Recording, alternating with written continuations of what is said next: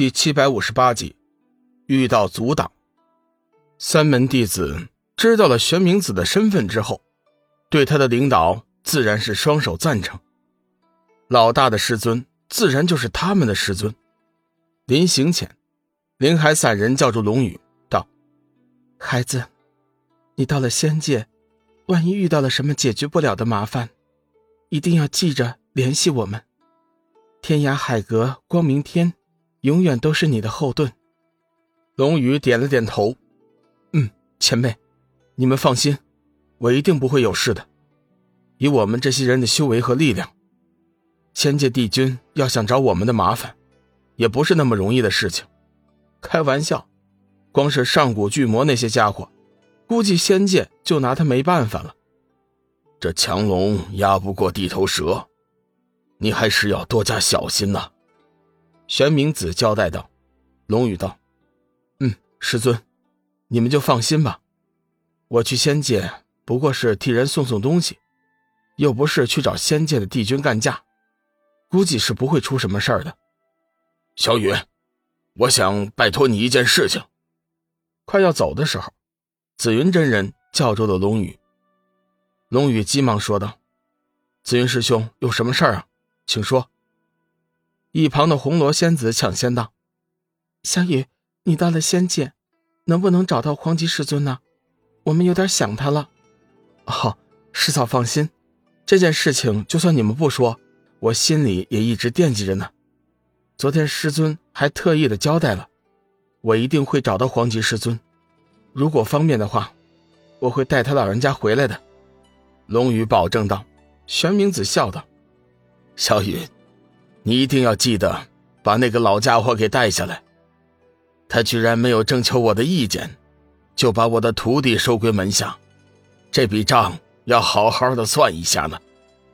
紫云真人急忙解释：“玄冥前辈，这件事情……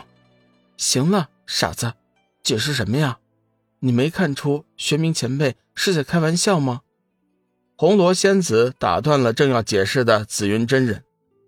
玄冥子看了紫云真人一眼，道：“傻小子。”你媳妇儿说的对，我和黄吉那老家伙也是过命的交情。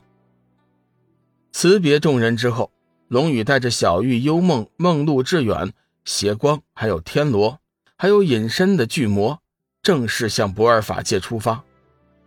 经过两天的飞行之后，龙宇一行人终于来到了不二法界。不二法界一直以来都是一个神秘的地方，据说是。七界的交汇处，在这里几乎可以通向七界之内的所有地方。当然，并不是随便什么人都能够进去的。原则上讲，要想通过这里，必须有七界界主的令符，而且是哪一界的人，只能通过这里去哪一界。比如说，仙人只能持有仙界帝君的令符前去仙界，冥界的人也只能是前去冥界，各界之间。是不让随意走动的。至于不二法界的守护者究竟是什么人，这一点恐怕七界之内鲜有人知。但是有一点是可以肯定的：此人的修为神通绝对不在各界界主之下。龙宇和别人不同，他手上并无仙界帝君的令符。一行人在不二法界的入口等了半个时辰，四周丝毫不见变化。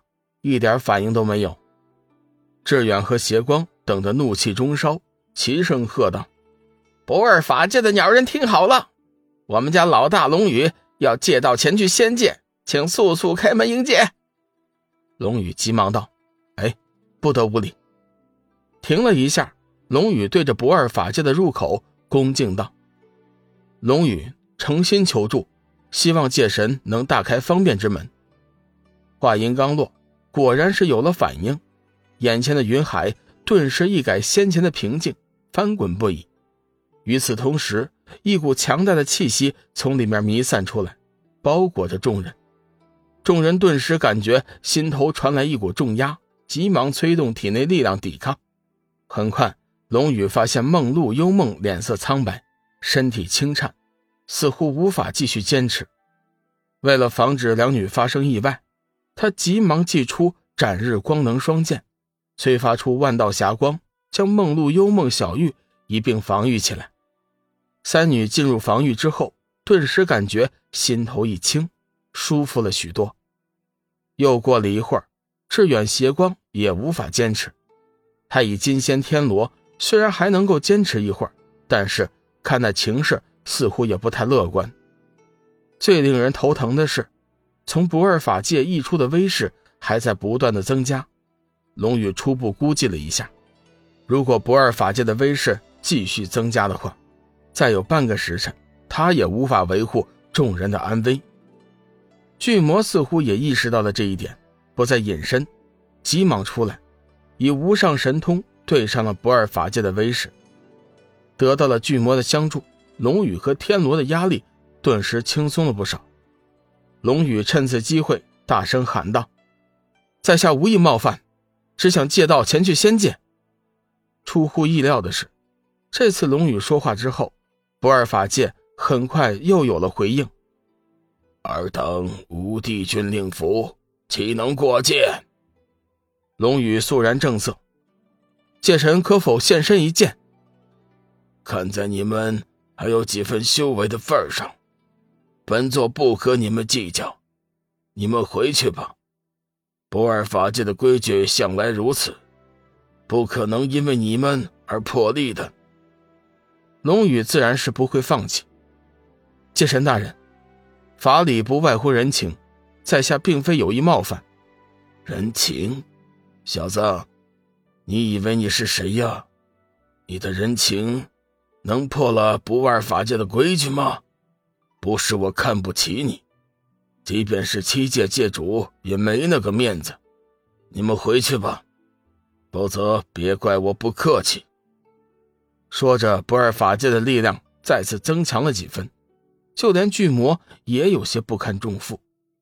龙宇并不畏惧，依旧大声道：“不管如何，今天我都得从这里过去。既然答应了别人，不管有多大的困难，我都不会放弃的。”你的意志很强，可惜有些事情，并不是靠个人的意志而改变的。回去吧。龙宇突然大喝一声，释放出全身力量，催动双剑，释放出万道光辉，将那身上威势扛了起来，坚决的说道：“前辈，你若坚持不肯破例，在下只好硬闯了。”